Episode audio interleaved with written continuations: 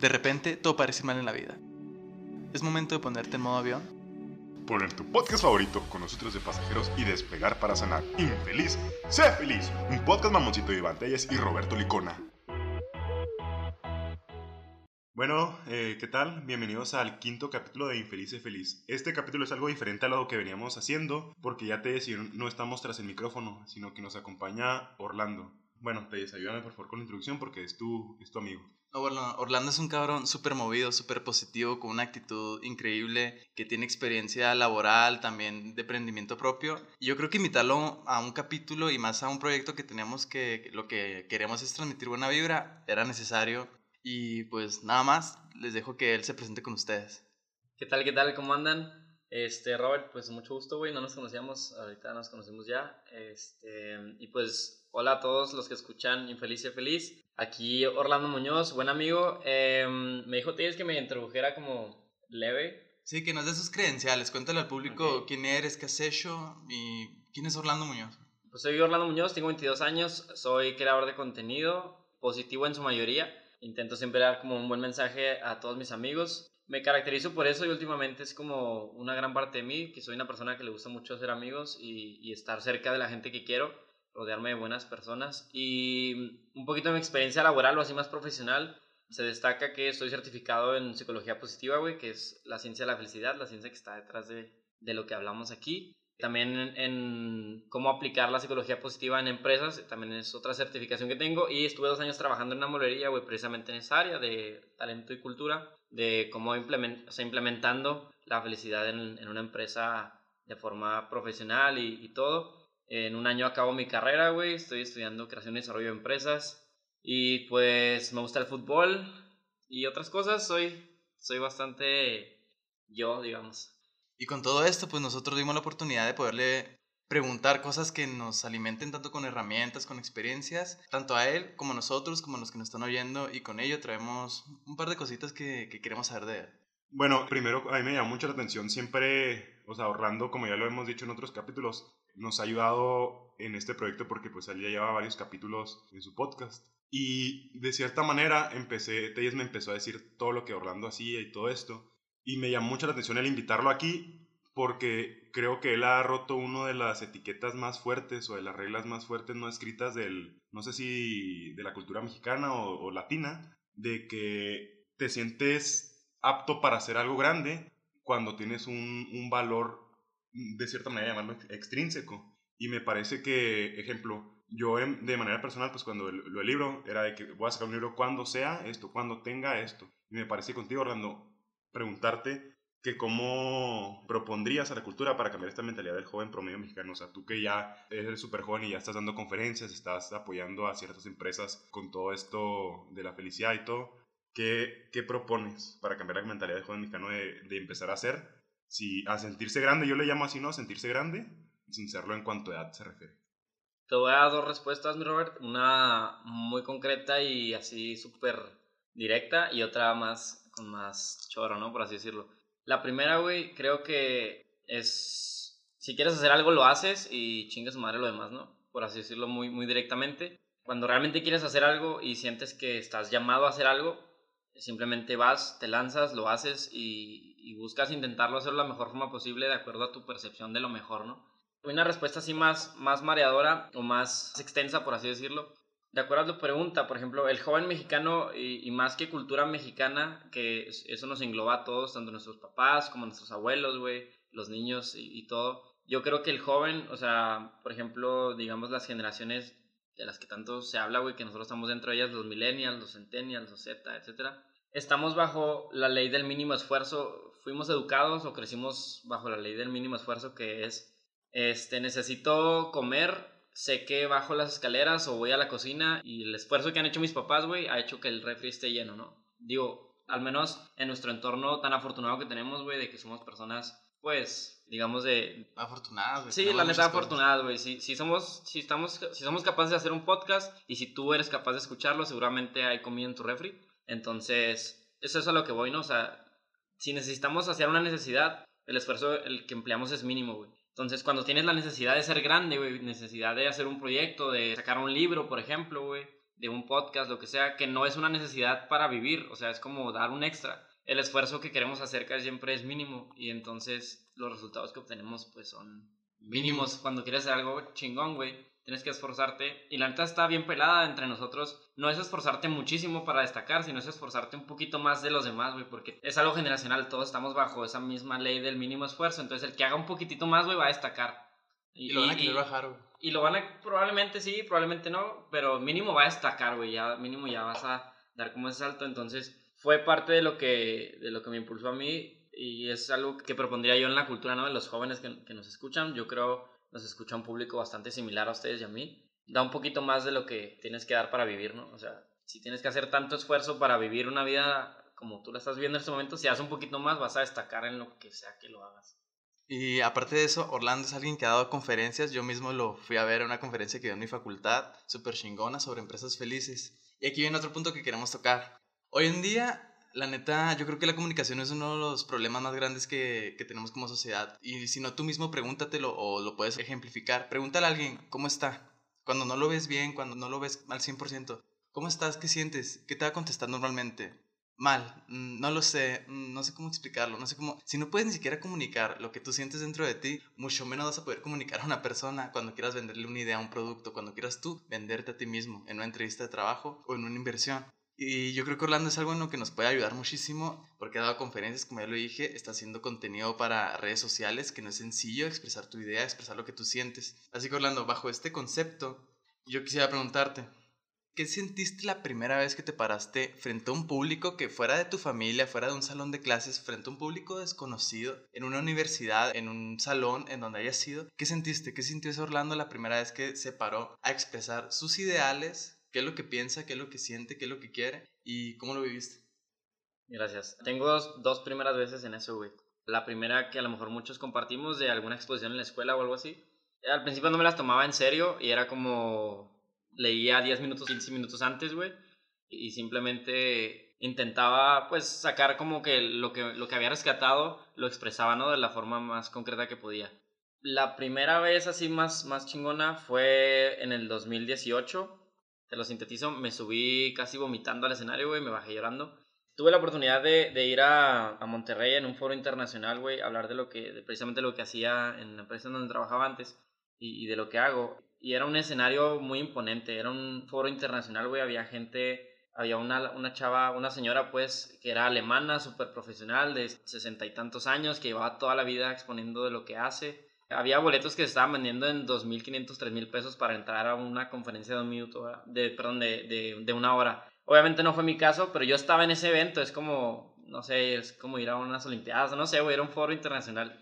Entonces el escenario era muy, muy imponente. La sala había como 100 personas, no eran tantas, no eran tantas personas, pero el, el, entorno en el que estaba era muy, muy... Competitivo. Sí, güey, muy competitivo, me demandaba mucho.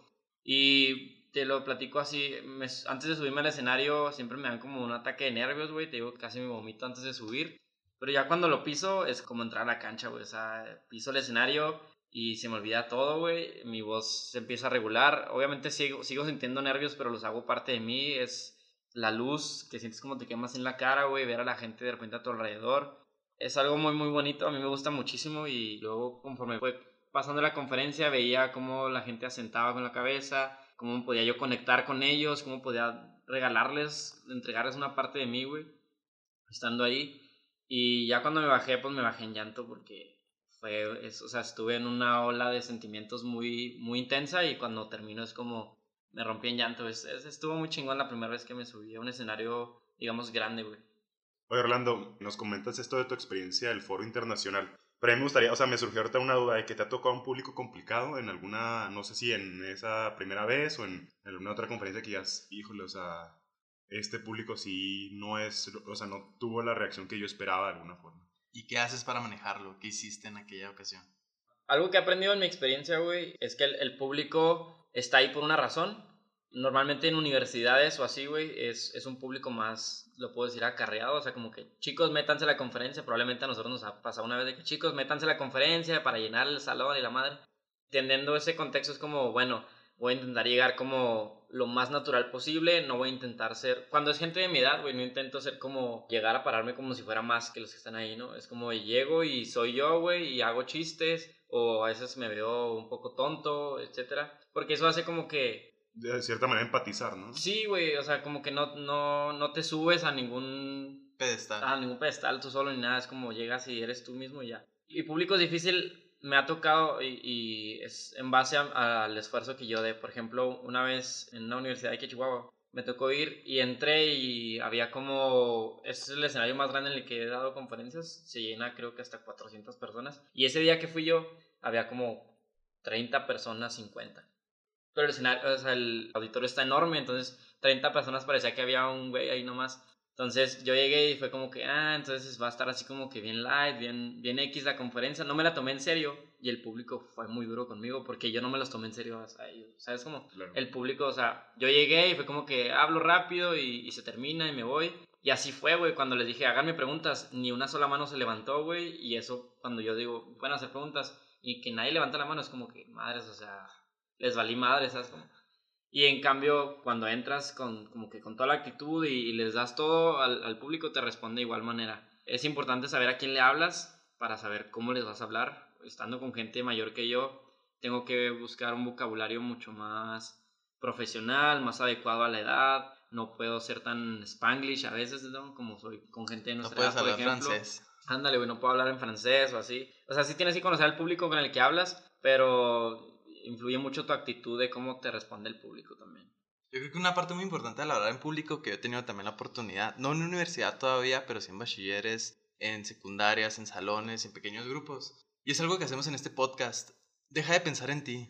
No, no pienses en que yo qué voy a ganar, yo cómo me voy a sentir, yo la voy a cagar, si yo lo voy a hacer bien. Deja de decir yo, yo, yo. Y enfócate en que estás compartiendo tu mensaje, estás compartiéndole a una persona que te viene a escuchar algo positivo que le está regalando algo que tú ya conoces, algo que él desconocía, algo que él quiere saber, algo que él quiere escuchar. No te enfoques en ti porque solemos enfocarnos en el que qué va a pasar de mí y yo y yo y yo. Y cuando te enfocas en el ego, te vuelves dependiente entonces de que las demás personas te aplaudan para sentirte reconocido, de que las demás personas estén atentas, no se estén durmiendo para tú sentirte bien. Enfócate en lo que le vas a regalar al público, enfócate en que tú le estás compartiendo tu tiempo, tus conocimientos, tu preparación y que ese público lo va a agradecer. Porque al final del día una conferencia es buena no por el contenido, sino por lo que transmitiste. Si transmitiste acá buena vibra y le regalaste lo mejor que tú podías darles en ese momento, créeme, la conferencia haya durado 10 minutos, una hora, va a ser chingona. Ese es un pequeño consejo que a mí me han dado, de que no te enfoques en ti, enfócate en lo que le vas a dar a los demás. Y algo que me gustaría agregar es que hay veces en que lo vas a tener que hacer porque lo tienes que hacer. Por ejemplo, en alguna exposición o en el trabajo, la exposición de algún proyecto, lo que sea. Y vas a tener que usar herramientas muy, como, sea, como dice Telles, ¿no? De que te tengas que enfocar en tú vivir una experiencia. Por ejemplo, en mi caso, que subirme al escenario es como, no sé, como cuando alguien baila, güey, como cuando a alguien le gusta mucho un chef que cocina. O sea, a mí subirme al escenario, esa es mi actividad que me hace entrar en flow, ¿no? O sea, que me hace fluir. Para mí estar arriba del escenario, o sea, lo disfruto y, y si a ustedes no les gusta, yo, yo, o sea, yo fui feliz ahí arriba del escenario, me explico. O sea, yo, si el público que está ahí enfrente de mí no le gusta, probablemente yo lo disfruté muchísimo. Pero es raro que si yo lo disfruto, la gente que está enfrente de mí no lo haga. No lo haga, exacto, güey. Oye, Orlando, ahorita tú nos comentabas qué es lo que estás haciendo, qué, es lo que has hecho, pero yo imagino que no fue lo que soñaste toda tu vida. O bueno, tal vez sí, pero yo creo que no. ¿Qué soñaba el niño Orlando a, sus 10 años, a sus 7 años, a sus 5 años? ¿Qué quería? ¿Qué soñaba? ¿Qué esperaba de la vida?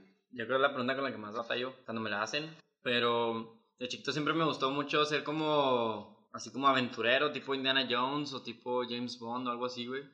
Como conocer gente, viajar, descubrir así como pirámides o cosas así, güey. Siempre fue como que mi sueño ser, ser Indiana Jones, ser arqueólogo, ser aventurero, algo así, güey.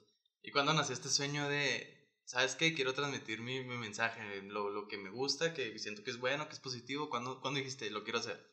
Más que un lo quiero hacer, güey, creo que fue un tengo que hacerlo. Porque todo esto nace a partir de una experiencia que tuve conmigo mismo de Mm, no quiero llamarlo depresión, güey, porque no fui diagnosticado, pero fue un momento duro para mí simplemente. Entonces decidí cambiar, ya no... Saludos al gallo. Decidí, cambiar las cosas que, que, hacía y los hábitos que tenía. Entonces decidí cambiar eso. Cosas en mi vida empezaron a, a cambiar también, ¿no? Fue cuando, por ejemplo, llegó la propuesta esta de trabajo, este, empecé a cambiar muchos hábitos y, y personas a mi alrededor y todo. Entonces dije, ¿cuántas personas igual que yo no han vivido situaciones similares, no? O sea, no han vivido o a lo mejor están viviendo en este momento como que ese vacío, esa duda que tienen y todo. Dije, voy a intentar sintetizar mis procesos humanos, mis procesos naturales, güey, de caer y volver a levantarse, los voy a sintetizar y voy a empezar a compartirlos. Entonces empecé a escribir en mi Facebook. De repente me llegaban mensajes de que, güey, estuvo chulo lo que escribiste, me gustó, me sirvió. Y luego después de ahí dije, bueno, ¿cómo puedo llegar a más gente? YouTube me daba miedo, creo que todavía me da. Entonces dije, pues un podcast. Estaba de moda en ese momento como que apenas venía resurgiendo aquí en México. Dije, pues un podcast, sirve que no sale mi cara, no me da tanto nervio. Agarré el micrófono del celular, así los audífonos, grabé el primer episodio y desde ahí pues han venido muchas cosas muy muy padres y creo que fue así como comenzó más o menos. Oye, Orlando, comentas de que todo surgió en base como a tocar suelo de cierta manera, ¿no? Sí. Entonces creo que eso lo tenemos en común los tres, o sea, de cierta manera empatizarlo porque creo que es esa manera de empatizar con las personas, de decir, ok, yo me encontraba en la lona de cierta manera y cambié ciertos hábitos y he llegado a donde estoy ahora. Y creo que es lo que queremos compartir de cierta manera muchas veces, o sea, que estando en la lona te puedes levantar y compartiendo nuestra como experiencia hacia dónde hemos llegado, a nuestra realidad. Y es creo que lo que los mueve a los tres, de cierta manera, una parte que nos mueve a los tres. Y no sé si tengas más preguntas, Telles, de Orlando de Niño. Retomando un poco el tema que tú comentabas, yo creo que es muy importante decirlo que todos tocamos fondo en algún momento. Y lo puedes estar tocando ahorita. Y la neta tienes que aceptarlo y tienes que vivirlo no puedes transformar algo, cambiar algo que no sabes que está mal. Y únicamente nos damos cuenta de las cosas que están mal, como cuando llega el límite de que sabes que ya no puedo más, ya me harté, o sea, es, el cansancio por el fracaso, de que me está yendo mal, no estoy viviendo la vida que quiero, no estoy consiguiendo las relaciones que yo quiero.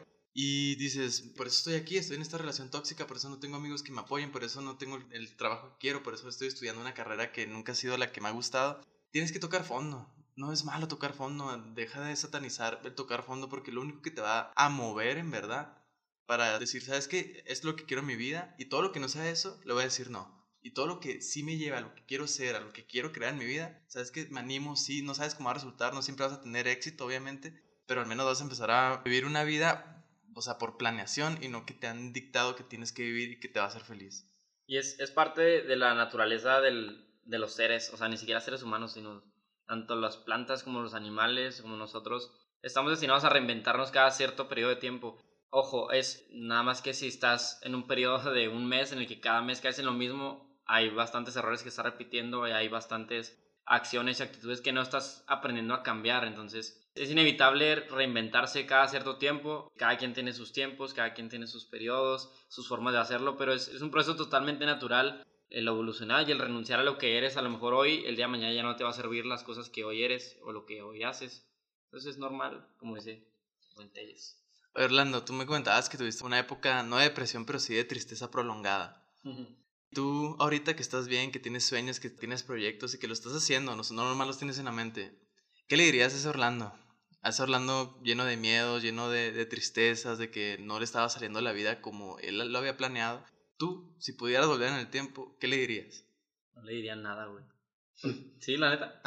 No, le diría nada porque sería, o sea, estoy viendo Dark, güey, entonces traigo un pedo con el tiempo, pero no te creas. Pero si tuviera la oportunidad de viajar en el tiempo, la neta no, no me diría nada, o sea, sé que las cosas que me sucedieron, me sucedieron para que hoy estuviera aquí, sigue de ti, güey, con ustedes, y en general como está mi vida hoy, entonces como que avisarle o decirle que vas bien o lo que sea, a lo mejor no tendría ese miedo que necesité en ese momento para moverme, ¿me explico? O sea, si, si hubiera vuelto yo, me hubiera dicho, güey, vas a estar bien, a lo mejor no me hubiera dado tanto miedo y, no, y hubiera, me hubiera quedado ahí más tiempo. No sé cómo, no sé cómo decirlo, pero no me diría nada. Oye, Orlando, viviendo un poquito en el presente, ya no viviendo el pasado, ¿qué le tiene miedo el Orlando de hoy? ¿A qué le teme Orlando al día de hoy? Mm, es una pregunta que desnuda a cualquiera. Depende de qué tan profunda la tomes. Te puedo decir que me da miedo la oscuridad o así, güey, pero sería como mandar a la madre tu pregunta. este, ¿a quién le tengo miedo? Sinceramente me da miedo estancarme, güey, me da miedo la pasividad, el quedarme tirado. Es algo que cierta parte de mí lo disfruta porque pues es quedarte en tu cama toda madre, güey, comiendo, yendo al baño y viendo la tele. Así, lo que, exactamente. Pero a, la otra parte de mí, creo que a mi, a mi parte más, más yo, le da muchísimo miedo estar ahí sin hacer nada, viendo cómo suceden las cosas frente a mí, güey. Que muchas cosas probablemente se me salgan de control. Me da miedo el, el no moverme y no, no tomar control de lo que puedo y quiero hacer, güey. Desaprovechar el poder que tengo como ser humano, güey. Me da miedo. Oye, Orlando, ya llegando como a una parte más dinámica de la entrevista, nos gustaría que nos compartieras tu frase o tu mantra favorito. Ah, eso está chido. Ah, la historia viene de, bueno, la película de Scarface, de Al Pacino, no sé si la han visto. No es muy feliz que digamos esa película, pues habla de drogas y, cosas así. Pero la vi desde muy chiquito y la frase, hay una frase que sale en la película que dice The world is yours. Y el, el protagonista Tony Montana la toma como que él está destinado a apoderarse del mundo de cierta forma, bajo ciertas acciones que él toma, ¿no? Pero yo también la vi y dije, bueno, el, el, mundo es mío y durante cierta etapa de mi vida fue como adueñarme de las cosas, como si lo quiero, lo puedo tener y como esta mentalidad de que se puede, ¿no? Y últimamente le añadí como otra parte de la frase que es, el mundo es tuyo, hazlo más feliz, the world is yours, make it happier en inglés. Y es como, le doy otro sentido al el mundo es tuyo, ¿no? O sea, vengo, nací yo en esta etapa del universo, en esta, en la tierra, con la familia que tengo, güey y lo que está a mi alrededor es, está hecho para mí. O sea, está hecho para que yo cumpla mi misión, está hecho para que yo encuentre un propósito, le dé un propósito a mi vida, tome lo que está a mi alrededor y, lo use para eso, ¿no? O sea, está hecho para mí, para que yo cumpla mi misión literalmente. Y el hazlo más feliz me da un sentido de responsabilidad de que lo que yo toque, lo que está a mi alrededor, voy a intentar hacerlo más feliz. O sea, si hoy me topo con ustedes, intentaré, o sea, dejar un poquito de mí para que sean a lo mejor más felices este, si hoy logro platicar con los que nos están escuchando igual. Y básicamente es eso, el, mundo es, está aquí para mí y yo estoy para hacerlo más feliz. Y sabes, cabrón, esa mentalidad, bueno, a mí me encanta, porque yo leyendo un libro del Dr. Wayne Dyer, tiene una frase que a mí me encanta, que es, si tú crees que el mundo es hostil, el mundo va a ser hostil. Si tú crees que el mundo está lleno de amor, el mundo va a estar lleno de amor. Pero el mundo sigue siendo mundo. O sea, el mundo no es unilateral, no es de una sola forma, no es de un solo carácter Depende tú cómo lo creas. ¿Crees que en el mundo hay oportunidades? ¿Crees que en el mundo hay posibilidades? Va, se arma. Pero si tú crees que en el mundo todo va peor, cada vez estamos peor, la economía baja, hay más violencia, menos oportunidades. Si tú crees que las mujeres son de este tipo y los hombres son así, el mundo también va a ser así. Va a ser correspondiente a como tú seas en tu interior, como tú lo quieras percibir. Y esa mentalidad que tú dices que el mundo está lleno de oportunidades, sí lo está. En buen pedo sí lo está. También tiene que ver mucho, lo comentaba con esta Andrea Cajiga, una muy amiga, querida mía, decimos que el mundo está lleno de oportunidades, está hecho de tal o cual forma, pero creo que la verdad o la forma de ver el mundo es propia, porque creo que depende mucho de la realidad en la que nacimos, en la que vivimos. Total. Y creo que esta mentalidad de positivismo y todo fue como algo fácil de obtener, o sea, yo lo veo así, porque estamos rodeados de ciertas bendiciones, y lo, y lo decía Orlando al principio. Pero creo que es esta, este compromiso como de compartir esta visión de vida, este tipo de ver la vida de una manera positiva, el acuerdo que tenemos nosotros con el mundo, porque vivimos también en una realidad, en algún tiempo, como lo mencionaste tú ahorita, de profunda tristeza. Entonces creo que no hemos de juzgar a la persona que ve el mundo de una manera fatídica o que ve de una manera, eh, no sé, mala o no ve el mundo. Creo que está pasando por cierto bache o cierta realidad que nosotros ya pasamos y el juzgar a esa persona, decirle que esa manera de ver la vida está mal, resta con importancia a su momento. Bueno, sumando lo que dices, Robert, me ha tocado vivir experiencias de estar con personas que desafortunadamente tienen la creencia muy arraigada, güey, de que ser feliz no se puede, o sea, de que ellos nacieron en un entorno en el que no se puede ser feliz, o sea, literalmente, a lo mejor nosotros a veces quedamos en depresión, güey, lo que sea, pero tenemos la esperanza, ¿no? O sea, vemos gente que logra hacerlo y hay cierta esperanza, y hay gente que de plano dice, es que no se puede y nunca se va a poder, y viven y vive bajo, bajo esa premisa, bajo ese pensamiento, entonces es importante saber que existe, güey, que el ser humano puede hacerlo.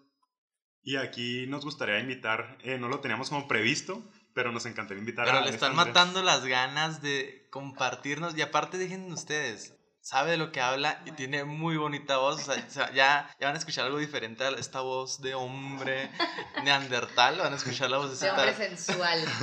Van a escuchar la voz de una niña modelita así perfecta. A ver, compártenos también.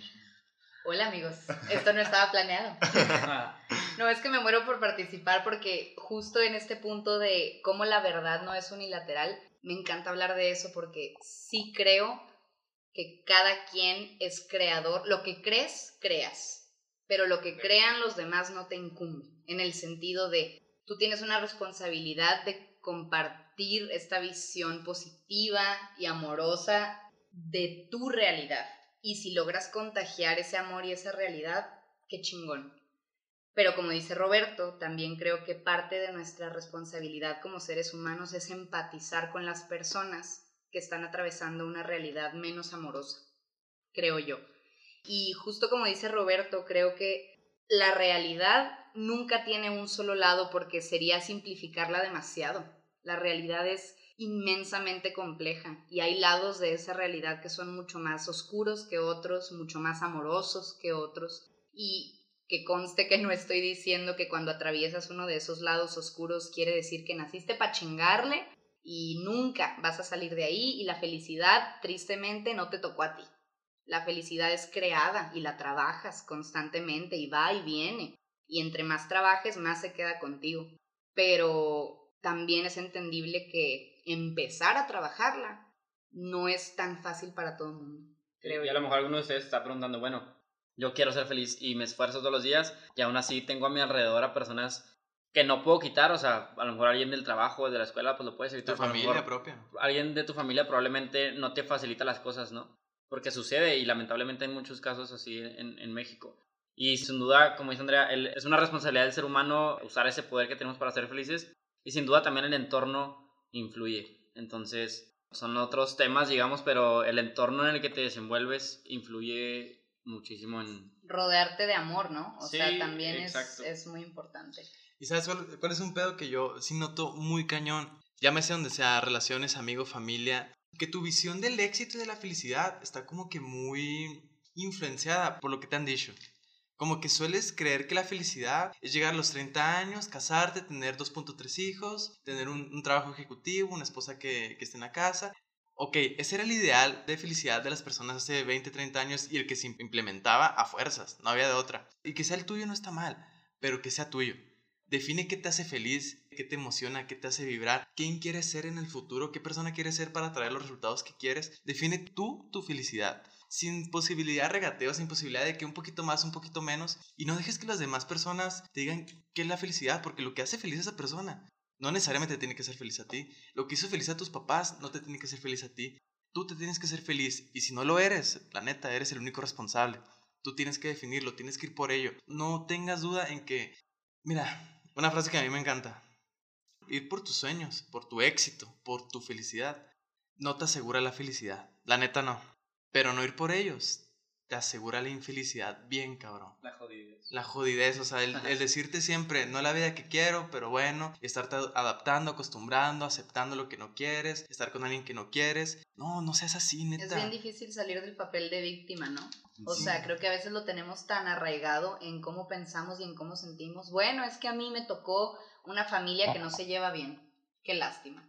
Bueno, es que a mí me tocó nacer en Chihuahua, donde lo que importa es que como hombre tengo que generar dinero a cierta edad. Entonces, no, no me puedo ir de mochilero por el mundo porque aquí no aplica. Bueno, pero es que si hubiera nacido en un lugar más libre, podría.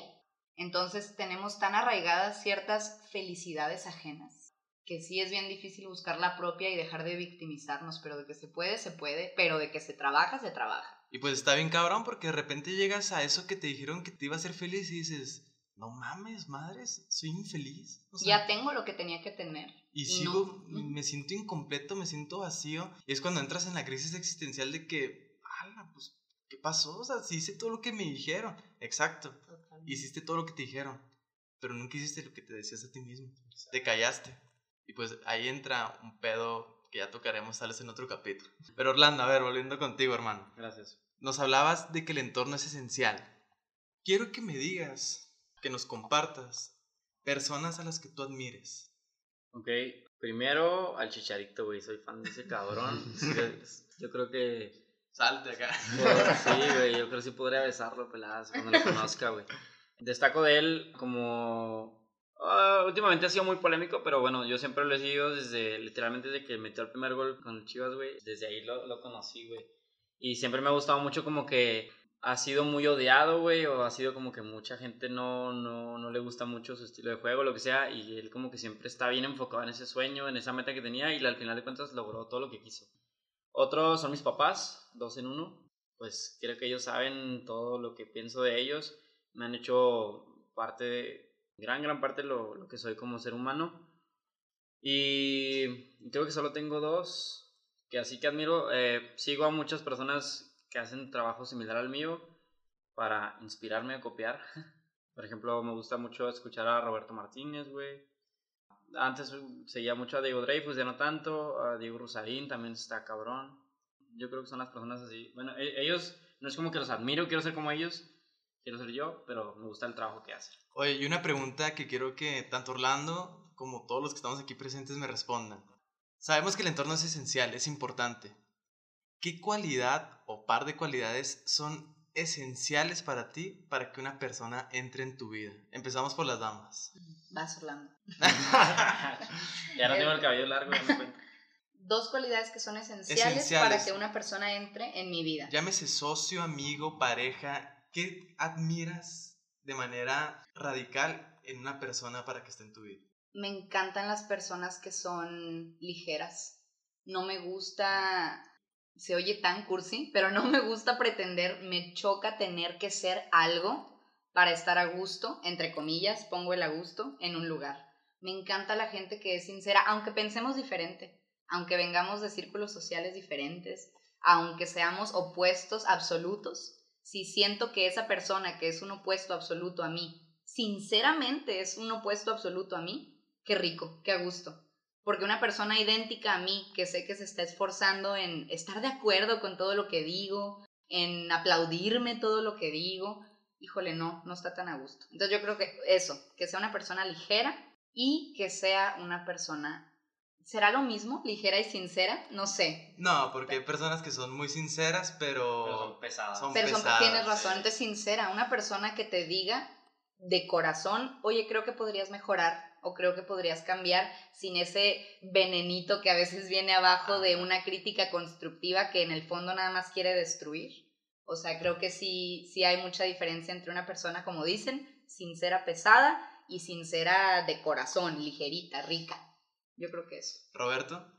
Pues a mí me gusta mucho o trato de rodearme de personas auténticas. Creo que va muy de la mano a lo que dice Andrea.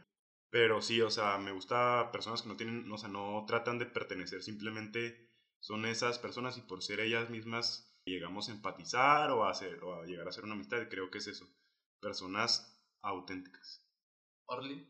Yo cuando conozco a alguien confío mucho como que en, en mis emociones así viscerales, güey, en lo que siento muy dentro de mí. O sea, en cuanto ves a alguien, sabes si te va a caer bien o te va a caer de los huevos. La neta, o sea, se escucha fuerte, pero la neta, en cuanto ves a alguien dices, "Puta, o sea, ya, ya no lo soporto y apenas lo acabo de ver, ¿no? Pero yo procuro, y creo que ha sido una de las cualidades que he mantenido a lo largo de toda mi vida, desde que soy chiquito, güey, es, es ver a la gente y verlos como un ser humano más, o sea, como intentar ver lo mejor de las, de las demás personas que tengo a mi alrededor. Pero así como cualidades muy específicas que permito que entren en mi círculo social, es poder reírme con ellos, que es, tengo un humor bien simplezote, pero no, la neta no cualquiera me hace reír a carcajadas, yo creo que eso me gusta bastante, poderme reír. Y también el sentirme yo así como, como pez en el agua con, esa, con esas personas, ¿no? Hay gente como que, así como dice Andrea, hay gente como que intenta caerte bien, entonces como que yo naturalmente me defiendo o intento caerle bien también yo a esa persona, como que copio, soy muy, soy demasiado empático a veces creo, es como que yo también copio el intentar caerle bien a esa persona y pongo mi mejor cara y así, entonces con quien me siento más natural, con quien me siento mejor es, creo con quien logro tener una amistad así Con más menos profunda. cuesta, ¿no? Sí, con quien menos cuesta hacer una amistad. ¿Y tú, Reyes? Yo, para no repetir, acá no, pero yo sí tengo una cualidad que para mí es indiscutible en cualquier persona, que es una persona fiel. Que es una persona fiel a lo que ella cree, a lo que ella quiere, a lo que ella siente, a lo que la hace feliz, a lo que le disgusta.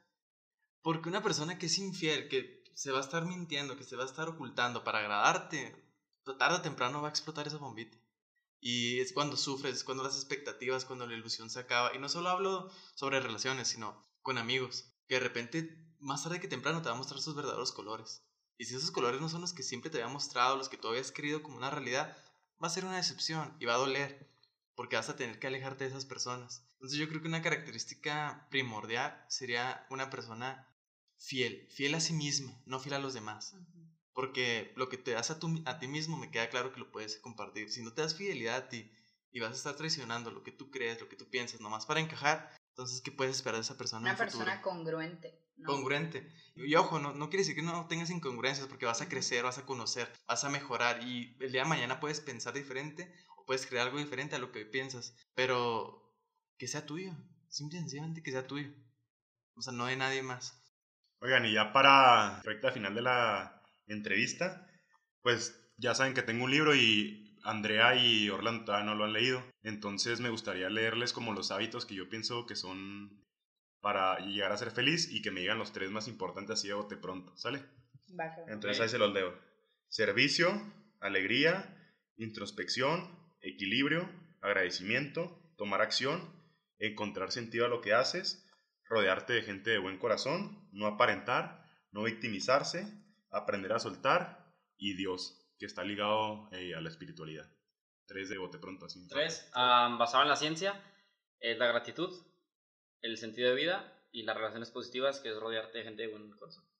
Ah, fíjate, yo justo pensé en las contrarias, fueron las primeras que eliminé las que Basado en la espiritualidad, entonces, yo creo que la introspección, que solita te lleva a la espiritualidad, soltar, el aprender a soltar, porque claro que es hermoso rodearte de personas buenas, pero la realidad es que la vida no siempre te las acerca, uno las va acercando, pero es importante aprender a soltar a las que no te sirven, las que ya no aportan en tu vida, y tomar acción, que para mí oh, es la más difícil, porque es bien hermoso hacer introspección y descubrirte y descubrir en qué fallas y descubrir qué quieres, pero de ahí a dar un paso hacia mejorar, hay un abismo gigantesco al que hay que lanzarse a ciegas. Y creo que todos los demás pierden valor si no tomas acción. Totalmente.